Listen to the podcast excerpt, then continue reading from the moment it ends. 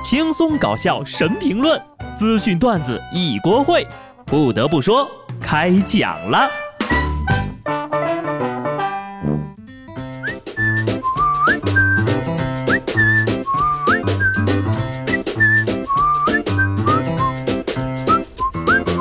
Hello，听众朋友们，大家好，这里是有趣的。不得不说，我是机智的小布。本月的目标就是等过年，等放假。这礼拜的目标就是抢火车票。又到了一年一度的抢票高峰期了，大家抢到回家的票了吗？我原以为呀，最令人心碎的话就是心爱的人对我说：“我们分手吧”，或者“我喜欢别人了”。现在呀，我才知道自己错了，应该是没有站票都没有。这年头呀，能帮别人抢票的，除了票贩子，剩下的都是生死之交，有过票的交情呀。但是有的人做事呀，也太不厚道了，有意的小船说翻就翻。最近呢，有一位网友啊，帮同事抢到了回家的车票，可是同事转票钱的时候，竟然少转了五毛钱，还振振有词的说：“你又不缺那五毛钱。”网友一气之下就把票给退了。有人觉得啊，很硬核。干得漂亮，也有人觉得吧，做的太绝了。不得不说，虽然我自己是做不到啊，但莫名觉得退票还是挺爽的。真的啊，有时候你差的是钱吗？差的是事儿呀。人家帮你抢票，浪费了时间精力，你不给人家辛苦费也就算了，还少给钱，还拽上了。面对这种人，不绝交，还留着继续给他抢票吗？友谊如同塑料花，同样的为下面这耿直的兄弟情谊干杯。前两天呢，上海铁路公安民警接到一个男子的报警，举报他人偷手机。在民警的追问之下，举报人承认二人是联合偷盗。结果呢，因为分赃不均，这才选择了报警。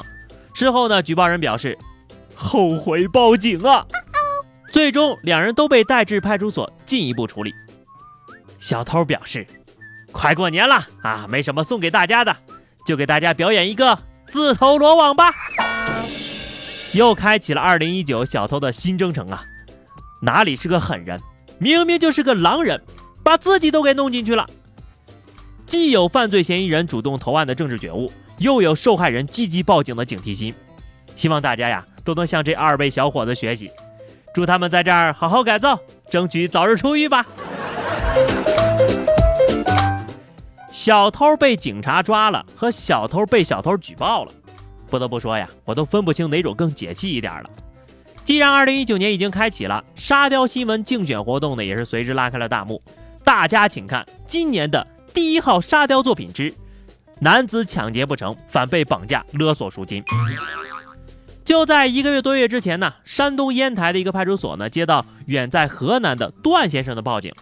他说他表哥老王在烟台被人绑架了，段先生呢向警方提供了他跟绑匪之间的电话录音。原来呀，这老王呢一开始是打算到足疗店去抢劫的，结果呢反被足疗店的人给控制了，并且索要六万块钱的赎金，不然就报警。最后呀，警察赶到足疗店，将所有人一网打尽。喂，幺幺零吗？我是劫匪，我被绑架了。足疗店都敢抢了呀！你说那帮人天天按脚，那可是都打通了任督二脉的人呢。电视剧都不敢这么演的。这么看来，足疗店里才是真正的全员恶人呐。不过呢，这足疗店也是有点智商余额不足。他要是有钱交赎金，能去抢劫吗？快过年了啊，这会儿呢还敢出来违法乱纪的，都是人才。今日，苏州一男子深夜遭到几名陌生男子的持刀抢劫，手机里四千五百多块钱被转走了。因为事发地光线昏暗，受害人只记得呀，其中有一个人发型特别夸张。警方通过这个信息呢，调取监控，锁定了嫌疑人。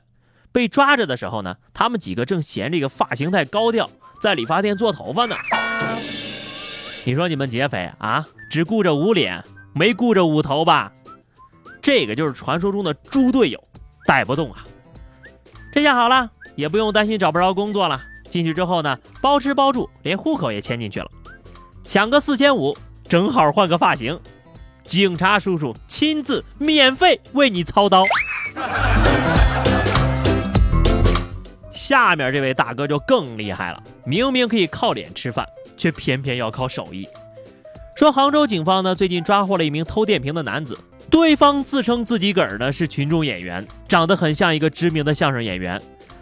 二十号晚上六点多，这男的呢把自己打扮成外卖小哥，来到杭州一个小区的电瓶车库偷电瓶。震惊！某长得像知名相声演员沦落到偷电瓶。打工是不可能打工的了，这辈子都不可能打工的。相声又不会说，只能偷电瓶才能维持得了生活。这样子，真的，有时候相声可能不好笑，沙雕是真好笑啊！没想到啊，这二零一九年才刚过去一个礼拜，新一轮的沙雕大赛就竞争如此激烈了。在这儿呢，小布为大家介绍一个提升智商的方法：花钱。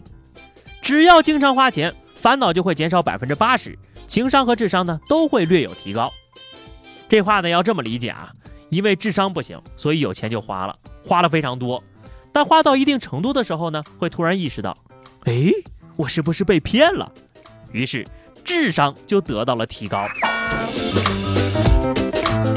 就比如厦门有一个老哥哈，四年里呢网恋了两任对象，恋爱期间呢都是心甘情愿的为对方花钱。又是红包又是转账，前前后后呀花了一百三十多万呢。但奇怪的是呢，这两人对象到最后都因为癌症接连去世了。直到他的朋友提醒呀，他才发现自己上了当。报案之后才知道呀，原来他的两任网恋的女朋友都是同一个男的假扮的。看到没有，转账会致癌呀！珍爱生命，远离转账吧。